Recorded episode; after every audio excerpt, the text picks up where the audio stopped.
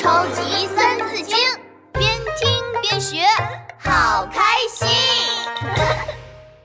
第六十八集：雪地里的比赛。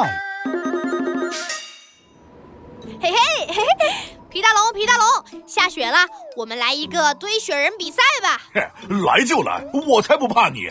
嘿哈嘿哈，嘴巴鼻子。哎哎哎哎哎！哈哈，肚子、手臂堆好了。哎嘿，我也堆好了。哎，你这个是雪人儿，头是三角形的，歪歪扭扭，一点都不像雪人儿。我我我堆的是外星雪人。哼，还外星雪人儿？你看看我堆的，比你好一百倍。请看，哒哒，这是我堆的雪人儿，名字叫做伟大的皮大龙。好看不好看？嗯，不好看，不好看。哼，哎，雪越下越大了，未若柳絮因风起。我想起了一个关于雪的故事。什么什么？嗯，古代的时候有个诗人名叫谢道韫，他年纪小小就会作诗了。是个很厉害的才女哦，今天呢就来讲一个才女谢道韫的故事吧。蔡文姬能辨琴，谢道韫能咏吟，彼女子且聪敏，而男子当自警。好了，故事开始了，哒隆哒隆哒隆咚咚咚咚，大风刮来了片片雪花。啊！快看，下雪啦！下雪啦！一个脸蛋儿红扑扑的小姑娘一边拍手一边叫，她就是东晋的才女谢道韫。啦啦啦啦啦！我是雪花女神！啦啦啦啦啦！谢道韫的哥哥谢朗提着笔，抓耳挠腮的正在写书法。哥哥，我们写字都写了一天了。我们出去玩雪吧！好，快点，快点！哎呀，妹妹，我得赶紧写字，你别吵我了。哎呀，去嘛去嘛！哦，不去不去。哥哥，快走啦！哎呀，我不去，我要写字。这个时候，一个高个子的人走了进来。哎呀，你们两个小不点儿，字都写好了吗？这个人啊，就是谢道韫的叔叔。啊，写好了。叔叔，叔叔，你先看我的字。谢道韫拿着自己的字跑到了叔叔面前，来来来，让我看看咱们道韫写的字。叔叔拿着字仔细端详起来，嗯嗯，你的字啊，写的行云流水，就像一匹马在草原上奔跑，又飘逸又自由，写的非常棒哦。咱们道韫真是个小才女。谢朗坐在一旁，一句话都不说。叔叔看了一眼谢朗，问道：“朗朗啊，你写的怎么样啦？”“呃呃，这个，呃嗯，那个。”叔叔拿起谢朗的字一看，皱起了眉头。“朗朗，你的这个字啊，写的歪歪扭扭的，要继续练习哦。”“好了，字一会儿再写，现在休息时间到了。”“朗朗，道月，咱们出去玩雪吧。”“谢道韫第一个冲了出去。呵呵，美丽的雪花，我来啦！雪花飘飘扬扬，落到谢道韫的头上、肩膀上。哈哈，道韫，你像一个大雪人呢！哈哈哈。谢朗在雪地里奔跑起来。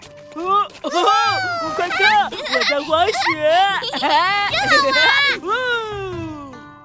过了一会儿，雪越下越大。一大片一大片的雪花落了下来，一瞬间，整个世界都变成银白色的了。叔叔望着大雪，灵机一动：“道韫、朗朗，咱们来个比赛怎么样？”“啊，比赛？怎么比啊？”“我来出题，你们来回答，谁回答的好，谁就是第一名。”谢朗摩拳擦掌地说：“好，来比赛，我可不会输给妹妹呢。”谢道韫也嘟起嘴巴，双手叉腰，不服气地说：“哼，我也不会输给哥哥的。叔叔，你快出题吧。”请听题：白雪纷纷何所似？飘飘扬扬的白雪像什么呢？请回答。叔叔话刚说完，谢朗就把手举得高高的。呃，我来，我来，我先来。嗯，撒盐空中差可拟，这雪呀，就像把盐撒在天空中一样。嘿嘿，叔叔托着腮想了起来。白雪像食盐一样。嗯，朗朗，我觉得你这个比喻虽然把雪的样子给描绘出来了，但是呢，总觉得差了那么一点儿。道月，你的答案呢？谢道韫歪着脑袋，闭着眼睛想。把雪比作盐，没有形容出雪随风飘舞、无边无际的感觉。我觉得雪应该像，应该像……啊，对了，就像那个一样。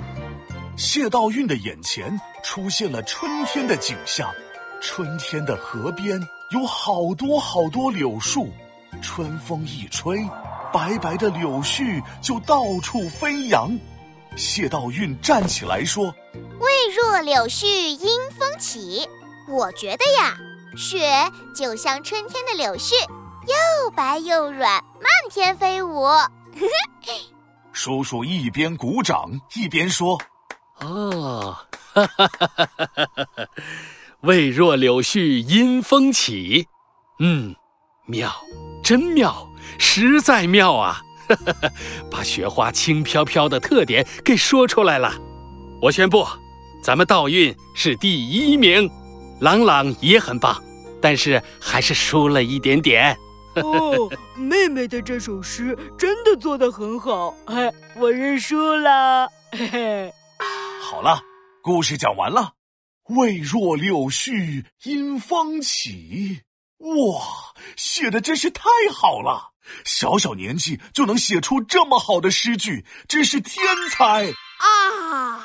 闹闹，你一定很崇拜我，知道这么多知识和故事吧？不是不是，皮大龙，你看，你堆的雪人，伟大的皮大龙被雪压垮啦！啊，我的雪人儿啊！哈哈哈。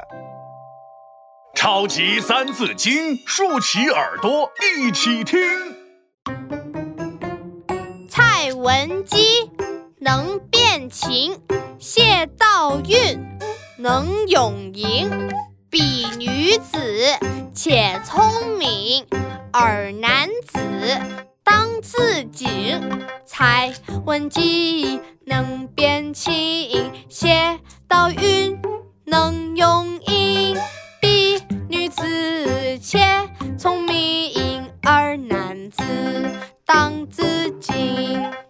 东汉末年的蔡文姬能分辨琴声好坏，晋朝的才女谢道韫则能出口成诗。